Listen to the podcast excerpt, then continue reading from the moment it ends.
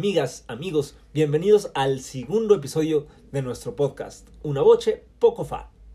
Soy Luis y está conmigo Arturo Magaña y hoy tenemos un episodio dedicado a una cantante que nos encanta y que además está siendo objeto actualmente de un gran escándalo político y mediático, que es Ana Netrievko.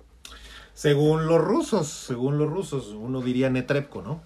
Pero sí, en efecto, Netrievko, que es probablemente pues la mayor diva del canto operístico de nuestro tiempo, o de por lo menos de nuestro siglo, lo, lo podríamos decir así, o, o quizá la, la, diva que mejor representa la herencia de las grandes del siglo XX, ¿no? Digamos de María Callas o de Tebaldi o de Birgit Nilsson, etc. Sí, exacto. Yo diría que es una cantante que no solo tiene una gran musicalidad, sino pues es una artista, digamos, 360, ¿no? Este, sí. eh, eh, es una gran actriz, uh -huh. eh, transmite muy bien los personajes que interpreta, tiene una fisicalidad, un manejo de su cuerpo muy, muy impresionante y además, bueno, no es una cosa menor, y menos en esta época donde es muy común que las, las óperas se transmitan en video, tiene una belleza física innegable impresionante. Sí, y además un, un, una sexualidad propia de su presencia en los escenarios operísticos y además una presencia en el show business. Más allá del espectáculo operístico y de la casa de ópera, es, un, es una socialité, es una persona que ha estado en portadas de revistas, eh, es una persona que incluso ha trascendido el género operístico. Sí, es un sex symbol, como, un sex symbol. como lo fue en su época, no sé, María Malibran o Adelina Patti o incluso la Calas. Este, y además, hoy en día está, como decía antes, metida en un escándalo, ha sido eh, pues cancelada de el Metropolitan Opera House de Nueva York y de muchas otras casas de ópera tema que vamos a discutir. En el episodio anterior que hablamos de las tesituras fue bastante didáctico, esperamos que no les haya aburrido, Exacto. pero ahora en cambio nos vamos a ir al otro extremo y vamos a Sí. vernos bastante polémicos. Bueno, es que realmente Netrebko hoy, o Netrievko, pues tiene mucho que ver con esta controversia de su censura o cancelación o retiro temporal de los escenarios operísticos a propósito de lo que ha venido siendo pues, un castigo por lo que han considerado empresarios, autoridades políticas, la gente involucrada en el negocio, en la administración de las casas de ópera, pues de una insuficiente eh, explicación de su postura frente a la invasión rusa a Ucrania. Este, de una vez les adelantamos, nosotros nos declaramos aquí como seguidores, fans y todo lo que ustedes quieran de la Netrievko que, como se dice en el lenguaje de hoy, nos Mama. mama, nos fascina, nos fascina, nos fascina. Me cuesta trabajo, pero sí, es cierto. es Nos cierto, mama la voz de la Netrebko, nos mama su presencia escénica. Sí, y no podemos prescindir de ella. No entiendo yo, lo vamos a discutir aquí, eh, por qué juzgarla como un personaje político. No es un personaje político. Muchos dirían, bueno, es que esta distancia entre el personaje artístico y la política no está tan clara. En su caso yo creo que sí lo está y que está plenamente justificado el hecho de no tener que andar preguntando a cada cantante ruso, oiga, ¿a usted le cae bien Putin? ¿Qué, qué opina de la invasión? Y es un poco, eh, pues, un signo de los tiempos de polarización y de eh, división que vivimos, porque esto no ha pasado antes. Bueno, no ha pasado antes tal Con cual. cantantes. Pero tengo que decir que la ópera y la política siempre han estado muy estrechamente vinculadas. Eso sí. Eh, tanto cantantes como compositores, como directores de orquesta, pues viven en un mundo. Además, la ópera es un espectáculo muy caro de producir y en general necesitan el respaldo o el apoyo del Estado. Y pues los estados, por definición, son eh, entidades políticas y tienen toda un- una construcción ideológica. Y muchas veces, al- desde que la ópera existe, pues ha estado al servicio de príncipes, de reyes, de presidentes, de estados y por lo tanto también a veces ha estado en contra de otros príncipes, reyes y, y gobernantes y jefes de estado. Aquí la cuestión es si estamos en presencia de una incorrección política de parte de la Netrebko. Yo no la ubico. Yo no, no la he identificado. He buscado por todas partes, abajo de las piedras, a ver si hay una incorrección política de su parte. El pecado parece ser cuál? Pues parece ser que es rusa, que estuvo cercana al grupo artístico más próximo a Putin y que en su momento hizo una explicación o un rechazo a lo que estaba sucediendo y que no convenció a quienes se lo, se lo exigían. Pero vamos a hablar de esto después. Eh, vamos a tratar de desmenuzar ese asunto sin perder de vista que estamos también celebrando a la voz de Lane Trebko y a su papel en la ópera, ¿no? Entonces quizá podríamos empezar también por compartir por qué nos mama Lane Trebko. Exacto. Esto es una boche poco fa y nos dedicamos a hablar de las voces que no iba a decir que nos cautivan, pero está más bonito decir que nos maman. Vamos a, a entonces hablar de Ana Netrievko.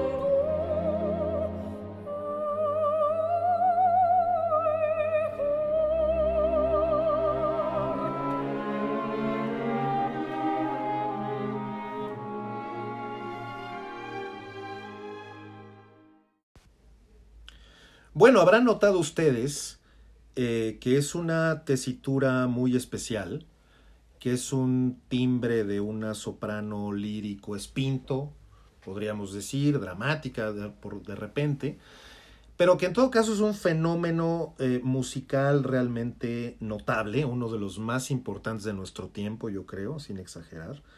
Y nosotros pensamos en muchas razones por las cuales nos gusta la Netrievko y va a ser difícil elegir uno en particular. Pero además de los aspectos vocales, estas agilidades enormes, este poderío, esta resonancia notable, esta capacidad de tener tantos eh, papeles, una, una afinación además a toda prueba, ¿no? Eh, también es cierto que es una gran personalidad que ha traído a un público masivo a la ópera, ha hecho mucho, ha contribuido mucho en ese sentido. A mí me gusta eso de ella. Y me gusta también su desparpajo, que no, no se toma tan en serio desde el punto de vista de una, de una diva, como de la, manera en que solían serlo en el pasado, y que ha venido a hacer una especie de ayornamiento de ese concepto.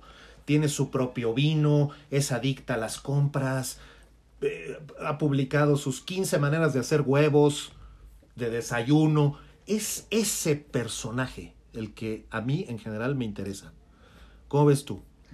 Sí, totalmente. Ana Netrebko es una mujer sexy, sensual y muy, ¿cómo decirlo? Muy adorable, ¿no? Muy fácil de querer, muy, muy entrañable. Es fácil en identificarse con ella. No es una, eh, pues esto, a pesar de ser una diva, es decir, una diosa, es una diosa con la que la gente se puede sentir cercana. Y quizás esto tenga que ver con, su, con sus orígenes. Y bueno, vamos a hablar un poco de su, de, de su, de su biografía, ¿no? Ella nació en, en una ciudad que se llama Krasnodar, en el sur de Rusia. Esto luego va a ser importante para, Sí. el, para el tema Hay que decir que nosotros estudiamos relaciones internacionales Ah, hace sí. muchos años. ¿eh? Arturo y yo, eh, no están ustedes para saberlo, pero nos conocimos estudiando relaciones internacionales por ahí de 1822. Este, Después de la invasión napoleónica Ajá, el rusa. Congreso de Viena, cuando el Congreso de Viena en la Santa el Alianza. tema. En la Santa Alianza. Este, bueno, entonces somos súper expertos. Todo lo que les vamos a decir, no crean ustedes que son, somos amateurs. ¿Qué va? ¿Qué va? ¿Qué va? Somos Si no- especialistas y les va todo lo que digamos sobre la invasión y la política exterior de Rusia. Exacto. Es con, con- no, no es cierto. Es No, eso no es cierto. Pero Krasnodar se llama el sitio. Krasnodar se llama. Es una ciudad en el sur de Rusia, en el, en el Cáucaso, no en el sur. Exactamente, cuatro- más o menos 400 kilómetros, hice la tarea. 400 kilómetros de donde están ahorita los trancazos. ¿eh? Exacto, ahí a orillitas del el Mar Muerto, perdón, del Mar Negro. El Mar Negro. A- a- y no muy lejos de la península de Crimea. Correcto. Eh, bueno, pero además nació en la Unión Soviética en, en 1971, el 18 de septiembre de 1971. No, les pedimos que no hagan la cuenta porque somos caballeros y no queremos que sepan su edad. Totalmente. Pero bueno, nació en, la época de la, digamos, de la detente, de la Guerra Fría. Sus padres eran ingenieros, pero ella, eh, bueno, no era de una familia de élite, ni, ni de élite política, ni de élite económica, ni desde luego de élite cultural, eh, pero sí mostró desde muy chiquilla eh, talento para la música. eh, Quería, sí, quería ser actriz. Sí. Eh, Aparentemente quería ser actriz, Bueno, y pero. lo log- lo logró. y lo logró, es una gran actriz. Pero se quería concentrar en el drama, no, no, no había identificado lo del canto. Entiendo que es un poco su padre la que la lleva a entrar al conservatorio eh, En el y viajar a San Petersburgo. Bueno, Leningrado, como se llamaba Bueno, todavía claro, en esa época, Sí, sí, en sí. los años 80, cuando ella se, pues dejó su casa, se fue a, a estudiar a, a Leningrado, al conservatorio Rimsky-Korsakov, creo que ya se llamaba en esa Sí, época, de, sí, de. Leningrado. Es famoso que trabajaba como, eh, pues como limpiadora, Conserje. como conserje del teatro, del teatro Marinsky. eh, y ahí fue donde la conoció por primera vez un personaje que sería muy importante en su carrera, que es el director de orquesta Valery Gergiev. Yeryev, sí, es, es una especie como de cenicienta contemporánea. Se ha exagerado esta historia, ¿no? O sea, era conserje, aparentemente no era raro que lo fueran, porque para pagarse sus estudios, pues trabajaban y supongo que había esa vacante. Eso no desmerecía para nada el hecho de que, pues, eh, pues era, ya, ya tenía muchas habilidades, pero pues a- era un eh, terreno muy competitivo, todavía seguía estudiando, etcétera. Se presenta una audición, entiendo, con el propio Yeryev, y es ahí donde Yeryev la ficha, ¿no? Y se, se da cuenta de que esto es un, Sí, una joya en potencia. Cuentan la anécdota de que él ya la ubicaba como conserje y le dijo, ah, eres tú, y además cantas. Bueno, probablemente, bueno, si ahora es guapa, no sé, a los 17 años. Hay que 18 ver los videos, ¿eh? Hay que ver los videos y es muy impresionante el tema. Muy impresionante. El, el caso es que debutó, hizo su, su debut operístico. Aparentemente la habían eh, fichado para ser Barbarina, pero por alguna, de algún modo logró colarse para ser el personaje, bueno, uno de los personajes principales de la ópera Las bodas de Fígaro de. Mozart y cantó el papel de Susana. Esto es 1994, cuando ella tenía 24 años. Así es, causa ahí una enorme impresión y ese papel lo va a mantener durante muchos años después. De hecho, lo, la- lo hará famoso eh, esta eh, representación que hace en el Festival de Salzburgo, ya entrado el siglo XX, todavía como Susana, El siglo XXI. perdón, el siglo XXI, que es un, un, un papel bien interesante desde el punto de vista de la pulcritud requerida para la voz, ¿no? Es la voz completamente desnuda y es Mozart. Nadie pensaría que una soprano de la densidad vocal de Netrebko empezara por Mozart, pero qué manera de hacer Mozart. A mí me gusta mucho. Sí, y además, eh, con, bueno, además el papel desde el punto de vista teatral, eh, pues también es un papel muy interesante. Es un personaje simpático, es quizá en toda la ópera es el personaje más vivo, ¿no? Más inteligente, el que se la sabe de todas, todas, estafa a, a todos, es- incluso es más ingeniosa que el propio Fígaro. ¿Sí? En todo caso, lo que vamos a escuchar ahorita es de una delicadeza y de una refinación impresionante en el canto. Y eso también es una dimensión de Netrebko que no siempre se reconoce. Pues se le reconoce como una máquina, como un tanque vocal, ¿no? Pero no como esta capaz, capaz de hacer estos eh, pianissimi y, y buscar unos acentos mucho más suaves y, y de una, bueno, de un lirismo impresionante. A mí me encanta. Bueno, pianissimi, para los que no están enterados, Sí, sí, es sí. eh, el, el superlativo de piano, que quiere decir suave. Es decir, es cuando marca el compositor que una nota debe cantarse con mucha suavidad, muy Exacto. bajito, muy, con mucha delicadeza, que es, yo diría que incluso más difícil que cantar Mucho más forte. difícil. Y es un canto gentil, romántico, ¿no? En, en- en contraste con el de bravura. A ver cómo se oye A eso. ver, vamos a ver.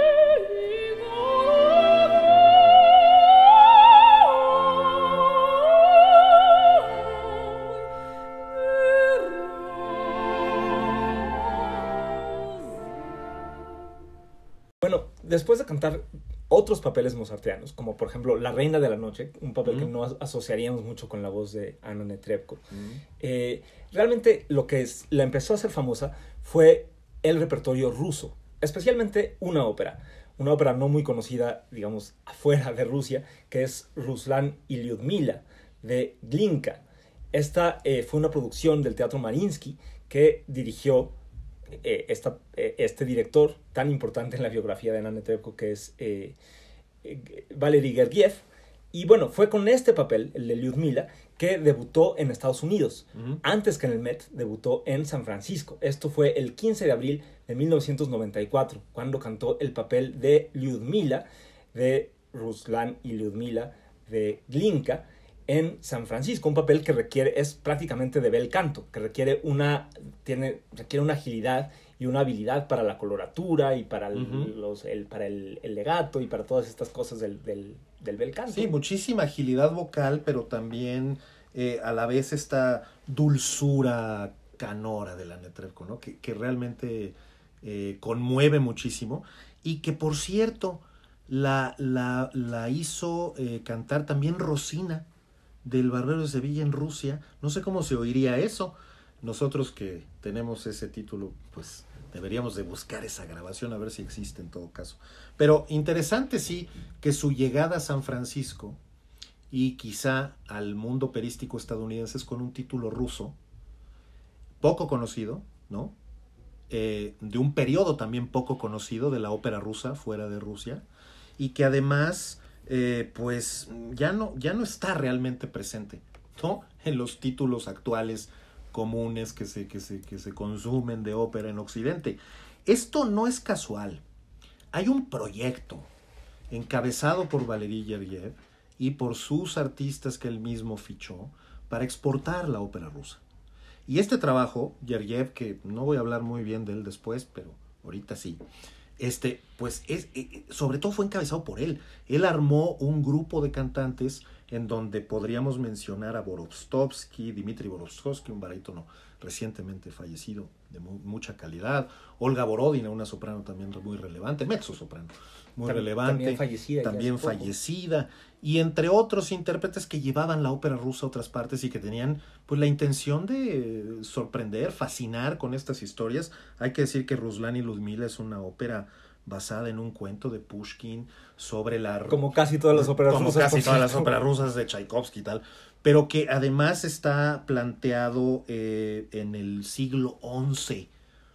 Por cierto, en la Rus de Kiev, ¿no? Sí, en En Kiev, precisamente. Sas. Sí, sácatelas. Este, bueno, pero que era, que era maravillar con los vestuarios, maravillar con esta música que, que está en el imaginario apenas, ¿no? Del, del público americano. Y que es la, la, digamos, el inicio del nacionalismo musical ruso. Es decir, Exactamente. ya, aunque nos puede sonar bastante similar a las melodías de Donizetti o de Bellini, en realidad eh, hay mucha inspiración que quizá para nuestros oídos inexpertos no sea Mm. tan obvia, Mm.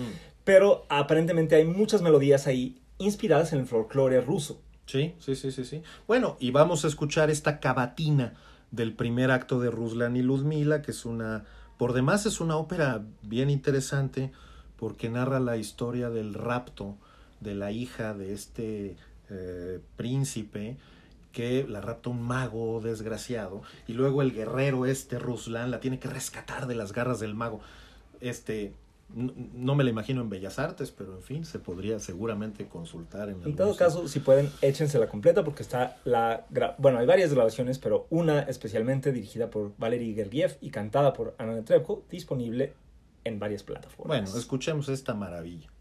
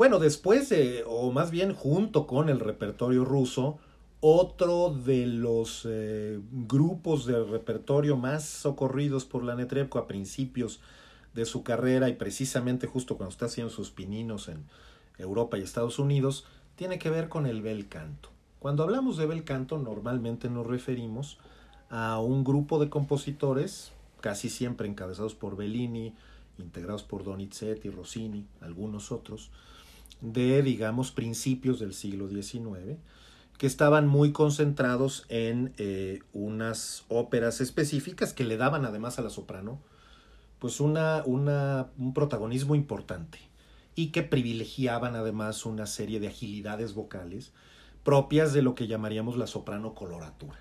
Eso también ha cambiado con el tiempo, interpretativamente. Pero la Netrievko ah, fue realmente encontró ahí un montón de papeles que le dieron mucha fama. Algunos de ellos todavía los conserva, lo cual es verdaderamente impresionante. Pero en su momento, los mayores éxitos que tuvo, por ejemplo, en el Metropolitan Opera, era de gente que hacía colas por horas para conseguir un boleto carísimo, incluso de reventa, para ver un área de locura de la Netrievko en Lucia di Lammermoor o en Ipuritani. Sí, totalmente. En la, de hecho, en, el, en esta época del bel canto, en la época de Rossini, Bellini, Donizetti, es cuando realmente las divas adquieren ese carácter, Mm. ese carácter como sobrenatural, como metafísico. Eh, y, bueno, en el siglo XX fue María Callas básicamente la que Claro. puso de moda otra vez este repertorio. Un repertorio dificilísimo de cantar, que requiere una técnica, un virtuosismo increíble y que bueno, Anya Netrebko podía hacer con, eh, pues, con, con sorprendente facilidad. Y digo sorprendente porque Sí. es casi increíble. Uno, oye estas, eh, eh, estas áreas y, y parece verdaderamente sobrehumano. Bueno, y además, eh, junto con estas filigranas y tal, em, es cuando empieza, digamos, a generar esta asociación con ciertos directores, concretamente Claudio Abado, que es el que la lleva de la mano en este repertorio.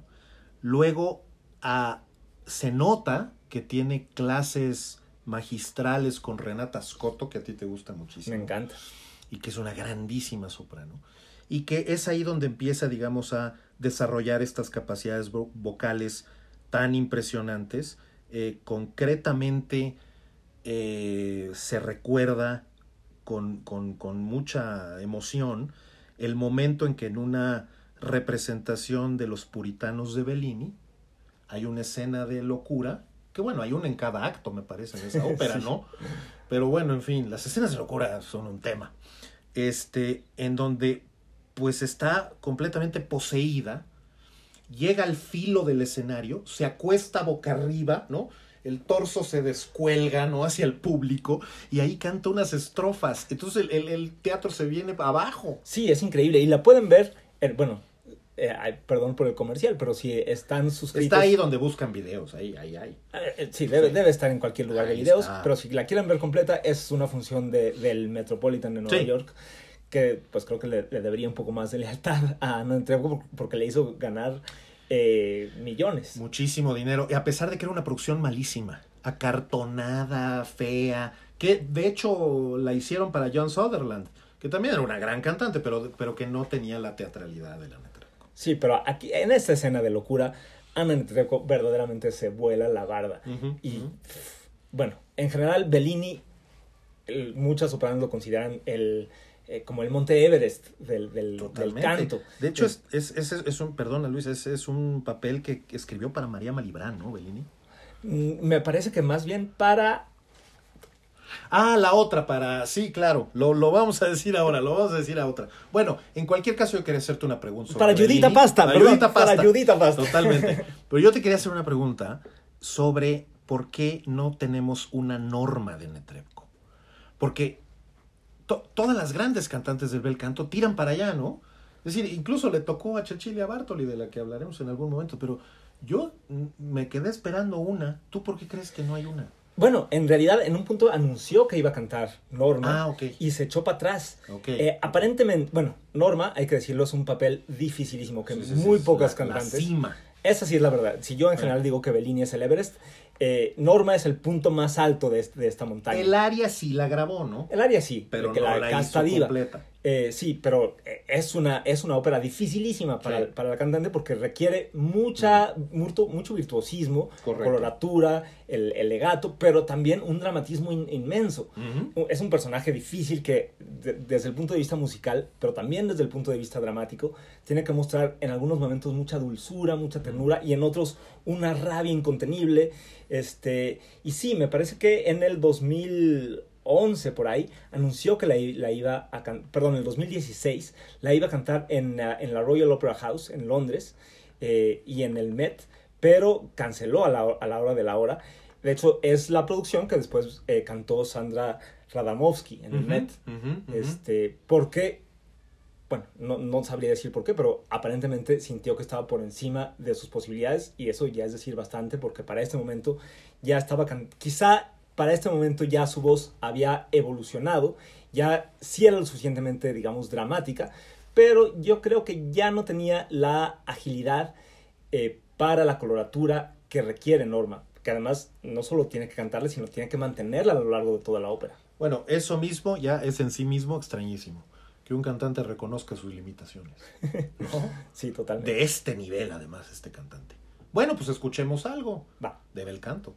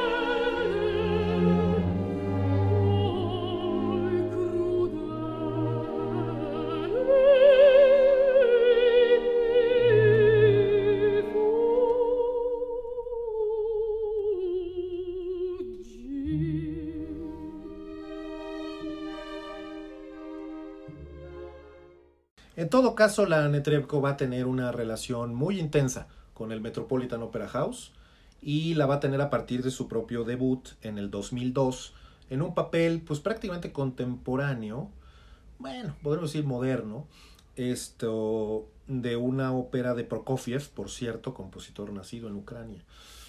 Esto que se llama La Guerra y la Paz, ¿no? Famosa obra de novela de Tolstoy, Tolstoy. sobre la invasión napoleónica en Rusia, De nuevo, hablando de invasiones, Sí, Rusia, invasiones, Este- Ucrania. y que en, en donde la Netrebko fue muy celebrada porque se le vincula con una gran cantante, prácticamente su antecesora, digamos, en este repertorio, la legendaria Galina Vishnevskaya, que es la, es la que era esposa de Mistilav Rostropovich y que era eh, pues una de estas eh, grandes cantantes, le, decían la María Calas rusa, que no necesariamente tuvo una presencia internacional relevante, ah, aunque hay muchas grabaciones en el mercado y tal, pero que siguió una carrera más o menos semejante a la de la Netrebko y que este, pues estuvo en el Metropolitan con distintos títulos rusos.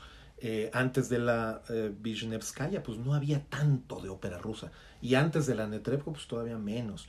Y con La Guerra y la Paz, que además es un título muy poco habitual, pues hizo un debut que fue deslumbrante y que mucha gente cautivó. A partir de ahí, pues olvídense, es el estrellato completo. Pero aquí se incorpora eh, de repente otro repertorio completamente nuevo, ya para una voz un poco distinta, que es Verdi. Sí, en general, eh, las voces tienden a ir pasando de lo más ligero, un poco a lo más dramático, coincidiendo de, de una manera medio curiosa con el avance histórico. Es decir, también en el siglo XIX el romanticismo fue pegando con más tubo eh, Mm. y los compositores empezaron a componer menos para voces que impresionaran y más para transmitir emociones más fuertes. Pero eh, a mí me gustaría señalar que al, al mismo tiempo que adoptó este, este repertorio, eh, Ana Netrebko empezó una, hizo una especie de mancuerna artística con nuestro compatriota, el, tenor mexicano Rolando Villazón. Y la cosa es que estos dos en escena tenían una química, pues sí, yo diría una química sexual Totalmente, fuertísima. totalmente. Era un Dream Team. L- paradójicamente, ¿no? Eh, la Netrebko consiguió eh, desarrollar su carrera a partir de ahí. Eh, es un punto de inflexión este montaje de, de- de la Traviata de Willy Decker en Salzburgo, ¿no? Sí, es una, bueno, a- quizá a algunos no, no les gusta, es una puesta en escena un tanto minimalista, moderna, pero que justo, eh, digamos que hace resaltar muchísimo las actuaciones de los protagonistas, especialmente de Villazón como Alfredo y de la Netrebko como Violeta. Y sí tienen, eh, pues, es un tour de Hay, force. hay unas escenas en este sofá rojo, en donde Sí. hay acrobacias ahí Que- Un sexuales. poco menos que pornográficas. menos que pornográficas. Luego está este reloj inmenso en donde pues eh, se subraya la frase, ¿no? Es tarde. Violeta consumida por la tuberculosis. Y los dos además vocalmente en plenitud. Vocalmente, histriónicamente, Eh. Incluso físicamente. La verdad es que los dos estaban jóvenes, estaban guapos, ¿Sí? eh, parecen estrellas de Hollywood. Lamentablemente Roberto Villazón, Rolando Villazón pues ya no consiguió... eh, Sí, tuvo, justamente iba a cantar con la Netrebko en el Met, una Lucia de la Mermur, y la, en una función eh, se, le, pues, se le rompió la voz, literalmente. sí, sí, sí. Aparentemente tenía un nódulo, un problema. Quizá causado, hay quien dice que por, por mala técnica vocal, yo no... O por aceptar todo lo que le ofrecían, que pues ahí hay una versión en ese sentido, ¿no? En todo caso, la carrera de él, pues si no se acabó, al menos sí sufrió mucho. La de ella, en cambio, ese fue un punto de inflexión y despegó para arriba. A mí no me gusta la puesta en escena de Billy Decker porque yo soy una señora y me gustan las de Sefirelli. Entonces, pues yo quiero ver también. cosas así exuberantes Nos encantan. cargadísimas. A mí también. Me encantan los vestidazos, las faldas amponas, las. Y además los aquí el, coro son unos señores vestidos ahí de negro. En fin, eh, pero entiendo el punto. Buscaba la profundidad psicológica de los personajes y hacerlos resaltar a ellos dos sobre el los demás. Por cierto, Thomas Hampson es el, el barítono. Yermont, que también es fantástico, ¿no? Desde el punto de vista vocal. Pero lo que hace Netrievko con esto es fuera de serie porque la encumbra completamente y le abre el repertorio verdiano. De ahí va a brincar a todo lo demás.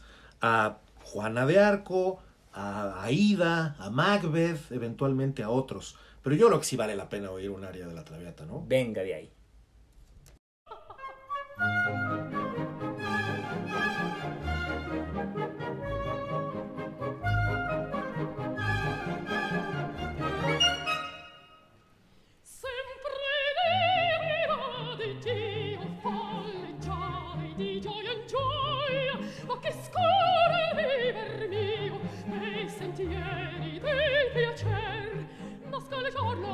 amor voglia sempre lieto ne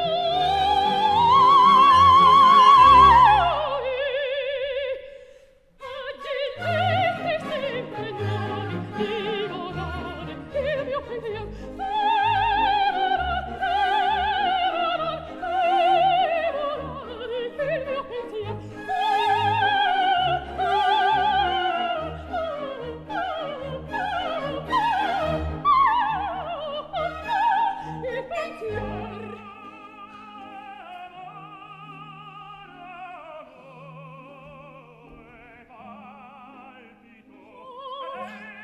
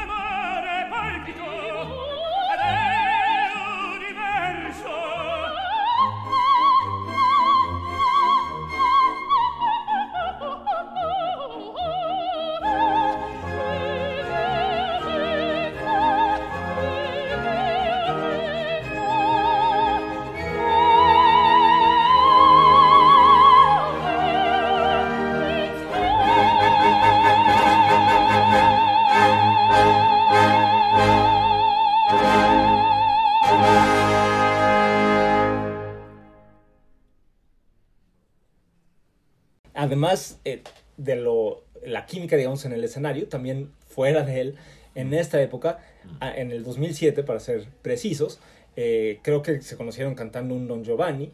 Ana Netrebko empezó una relación romántica y, sentimental con él, eh, con el barítono, bajo barítono uruguayo Erwin Schrott, que también tenían mucha química, aunque creo que no, no hicieron particularmente muchos, muchos papeles juntos. Es difícil encontrar uno donde coincidan en tanto pareja protagónica de una ópera, un bajo barítono con una soprano. En todo caso, los dos son, tienen este como este sex appeal muy fuerte. Sí, sí, él ha cantado tangos, ¿no? Ahí tiene un álbum de tangos y sale siempre con el torso desnudo. Sí, sí, es, un- es el Don Giovanni por Sí, excelencia, Giovanni. no tanto por la voz, sino por la presencia física y por el, esto, por la sexualidad. Porque que tiene un look de womanizer.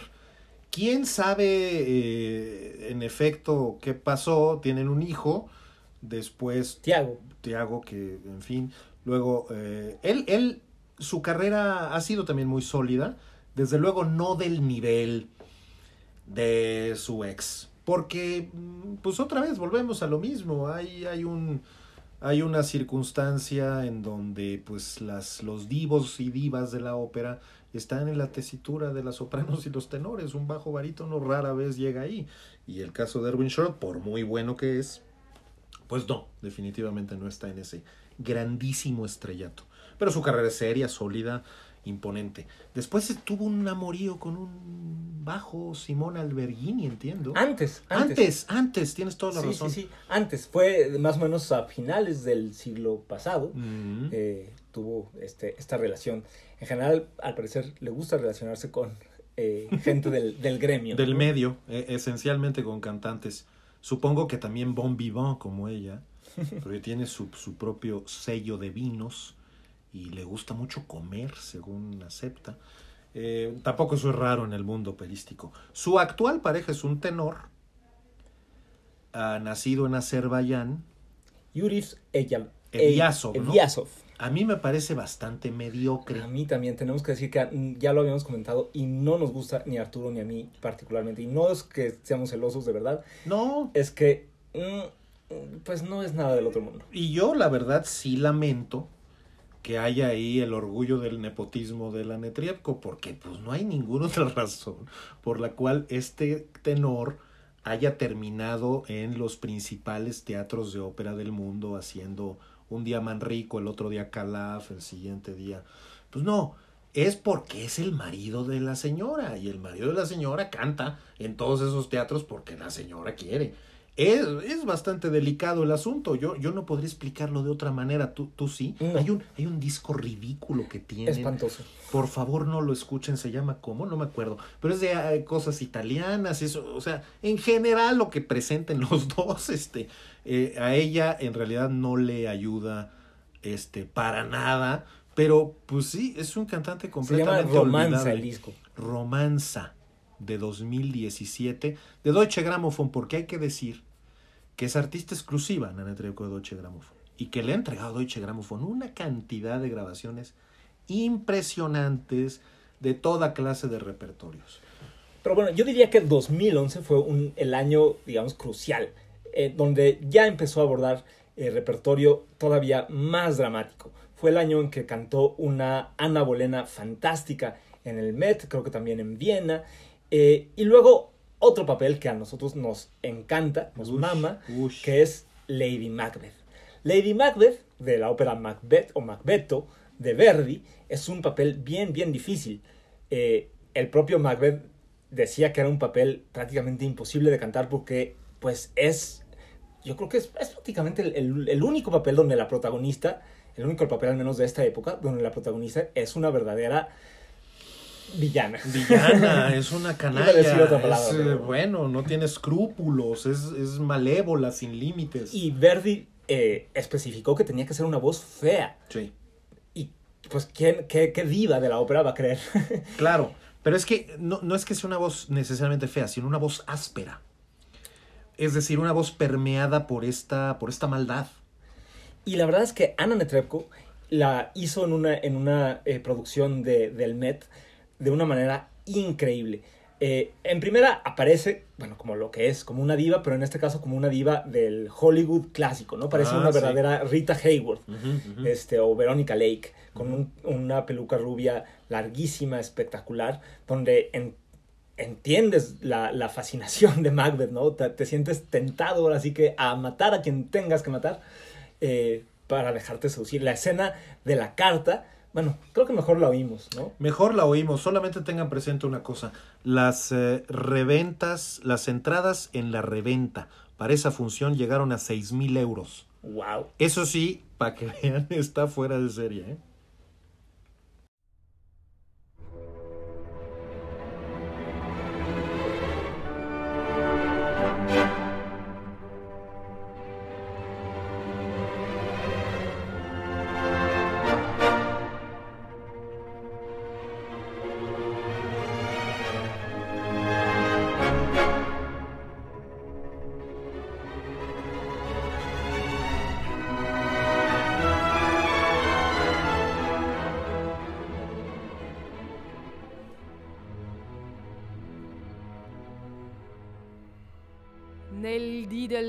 Vittoria io le incontrai.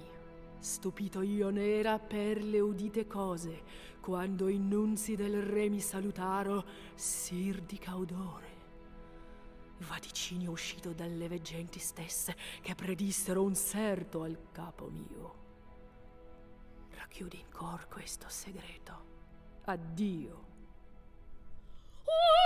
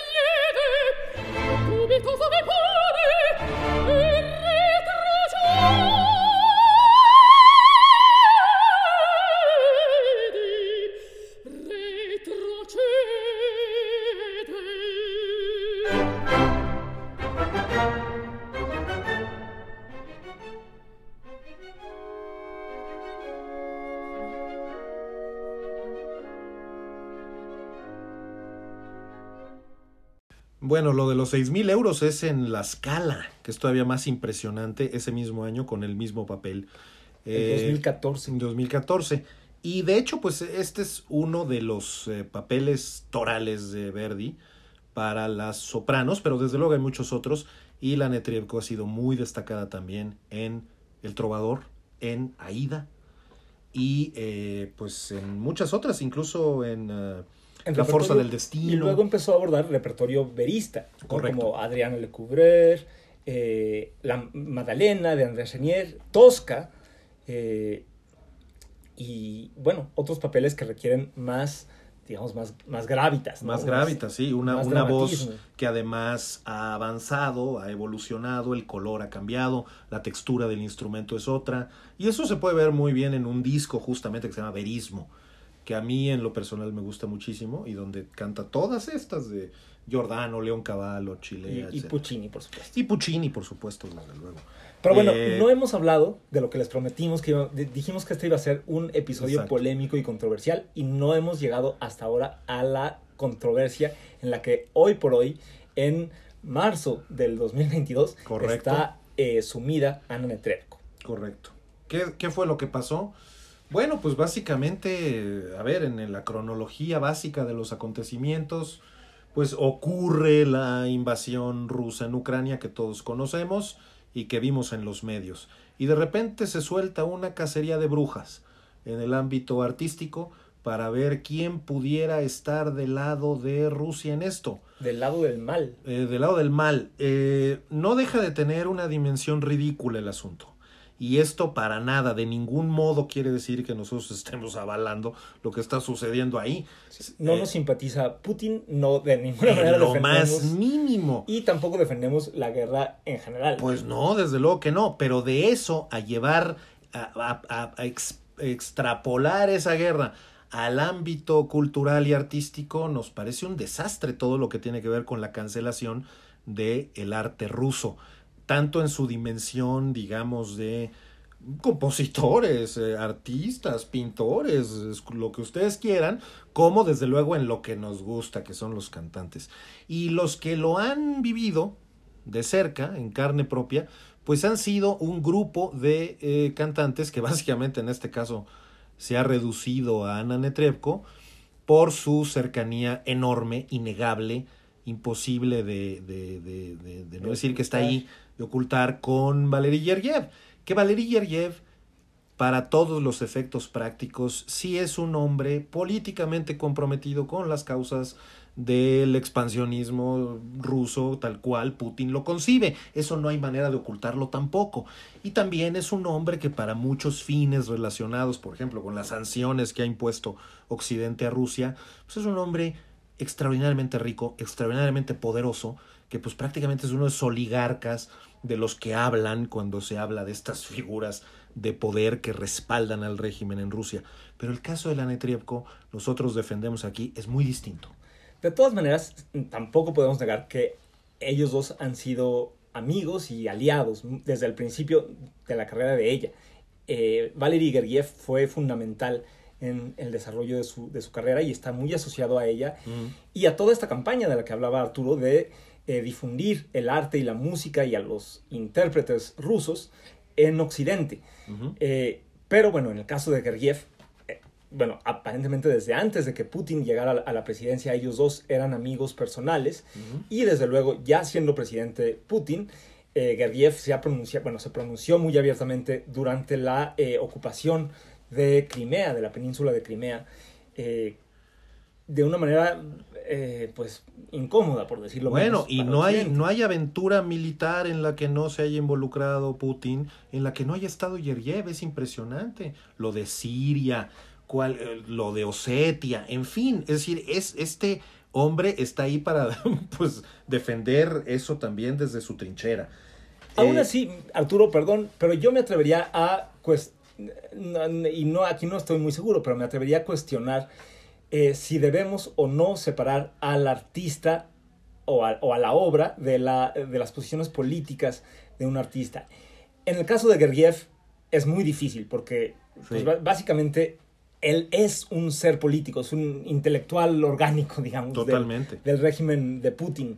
Y como tú dices, el caso de, de Anna Netrebko es diferente. Pero dinos, explícanos por qué es diferente. Bueno, yo creo que Gergiev es una parachik digamos, para usar el, la jerga soviética. soviética. Es un aparachi que está formado justamente como un instrumento de la diplomacia cultural rusa que obedece necesariamente a los intereses del régimen en turno, que no, desde luego, con el que difícilmente se pueden compartir valores de apertura, tolerancia, etc. Antes ya ha sufrido esto, Yeryev, por una completa eh, indiferencia ante el reclamo de la persecución contra homosexuales en Rusia. Le vale gorro. ¿Por qué? Pues porque él tiene claras sus convicciones y él tiene claro su partido. Ese es su partido. Bueno, muy bien. El caso de Netrievko, que además ahora tiene nacionalidad, además de Rusia, rusa, austriaca, que además no es un intelectual, es una gran cantante y que encima la única evidencia que tienen para decir que está apoyando la invasión es porque un día se acercó al teatro de una región separatista, le sacaron una foto pues, entregando un entiendo que pues los, los frutos de su representación en un cheque o algo así al director de esa compañía teatral que resulta que también era separatista y hay una bandera separatista atrás. No es su papel de Ana Netrebko, mucho menos además como oriunda de esa zona, pues determinar si esta, si, si va y, y, hay una causa ahí que, que, que, tiene que apoyar o no. Su causa era la de un teatro de ópera en cualquier sitio. Seguramente lo hubieran invitado en cualquier otro lugar con un teatro de ópera para inaugurar y hubiera ido con independencia de cuál era, digamos, el trasfondo político. Pero aún sí, aun si ella respaldara el separatismo de Donetsk o lo que sea, pues no la convierte en un personaje político. En todo caso, ella publicó en sus redes sociales, en Instagram específicamente, un, pues una especie de comunicado donde ella decía justamente esto, que ella no sabe de política, no entiende de política, no es política, que ella es, un, es una artista eh, y que rechaza, además que rechaza la guerra y que su solidaridad está con las víctimas de la guerra sin importar su nacionalidad. Pero bueno, quizá lo un poco eh, complicado ahí es que añadió que no le parecía justo que se le exigiera a los artistas tomar partido y menos tomar partido contra su propio país. Y además, en el caso de, la Rusia de Putin, y en el caso además siendo Ana Netrebko una verdadera embajadora de la cultura y del arte ruso, pues, híjole, resultaba, iba a decir problemático, pero no, más bien peligroso.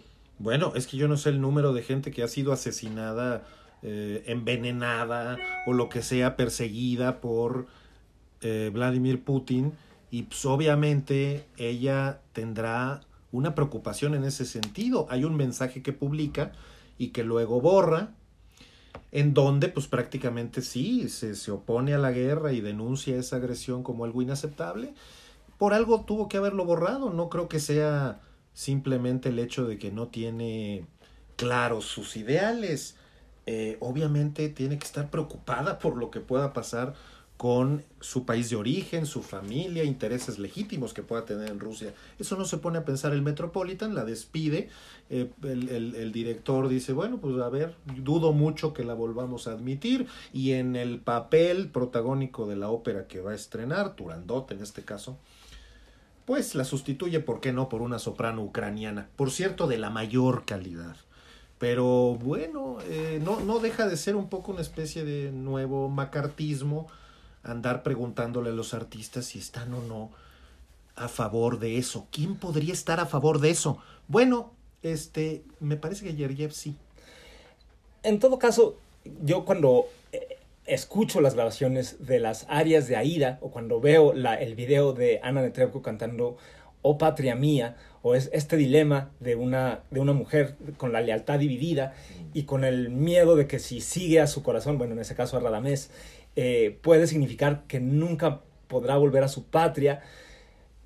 Híjole, no puedo evitar empatizar con, no solo con Aida, sino con Ana. Eh, estar cantando esto, ¿no? Que, le pidan que eh, rechace públicamente al gobierno de su país y que además esto puede implicar ponerse en bueno, para empezar, perder oportunidades económicas, pero además ponerse en un peligro físico ella, quizá ella no tanto porque no vive en Rusia, o no sé, pero sin duda tiene familia, amigos, y pues esto, lealtad, solidaridad personal con Gergiev quizá, pero también con gente que no tiene nada que ver ni ningún interés con la, con la política. Bueno, y es apenas natural que si hay una campaña de rechazar y censurar todo lo ruso, tú siendo ruso te inconformes. ¿Qué tendría de extraño eso? Pues ¿O qué tendría de antidemocrático, de controversial? Ya sé que vamos medio tarde, Arturo, pero podemos poner un O Patria Mía. Ay, cómo no, claro que sí.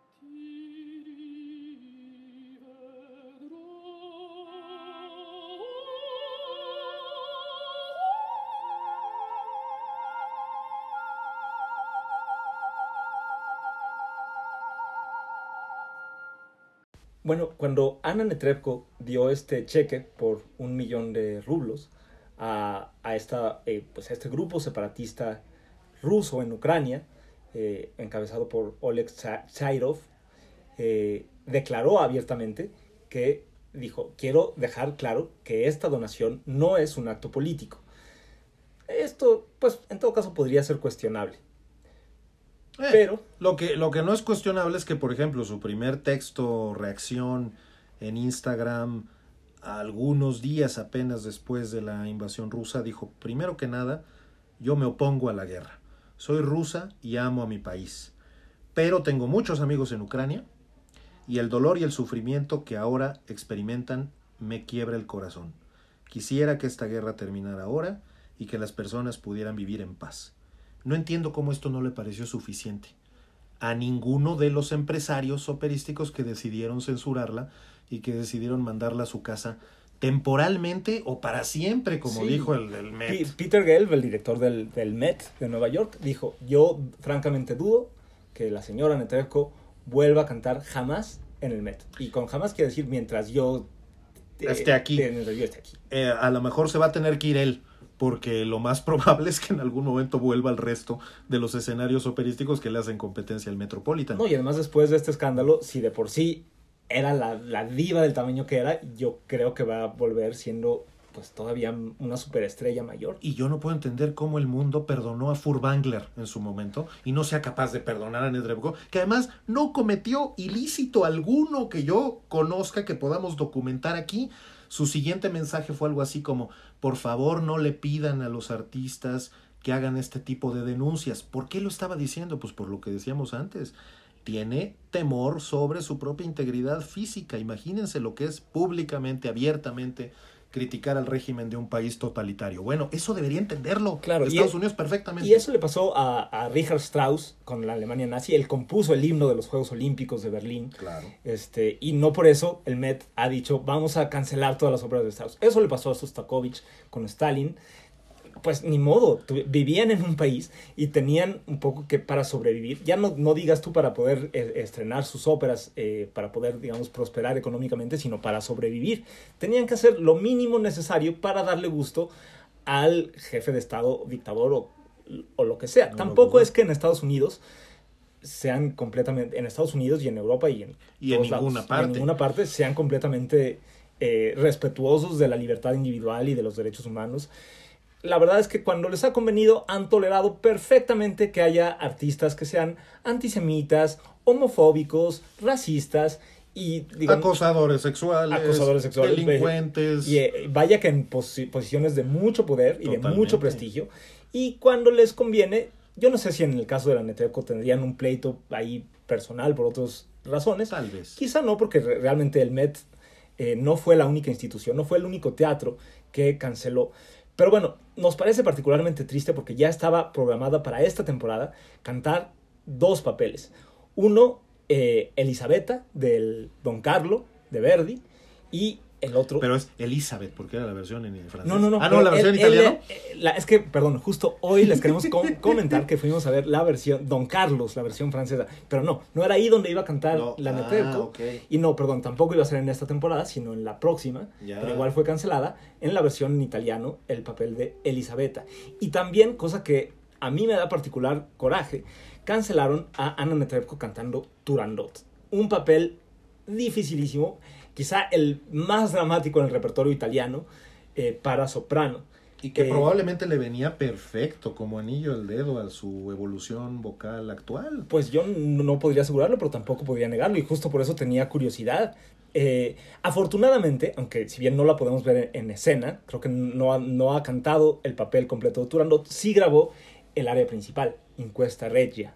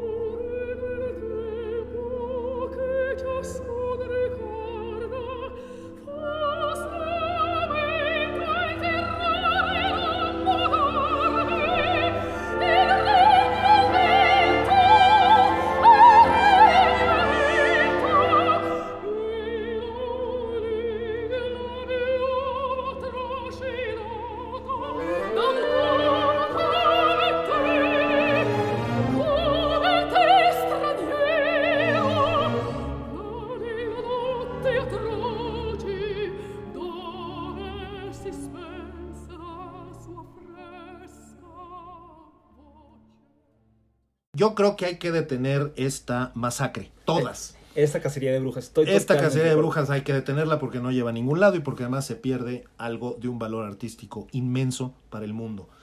En todo caso, amigas, amigos que nos están escuchando, les pedimos que no nos cancelen. Apenas es nuestro segundo No, episodio. por favor. Si no están de acuerdo con nuestras opiniones, háganoslo saber vía Twitter eh, o por la vía que ustedes mejor prefieran. Claro. Pero sigan escuchándonos. Sí, les prometemos en todo caso mantener este nivel de, de controversia y sabrosura en nuestras próximas emisiones, siempre hablando de cantantes y de las voces que nos maman este verbo, ¿no? Maravilloso. Que nos Lo mama. acabamos de descubrir, ¿eh? Por cierto, porque ya tenemos cierta edad. Esto es una boche poco fa. Síganos escuchando, por favor. Nos vemos la próxima. Bye.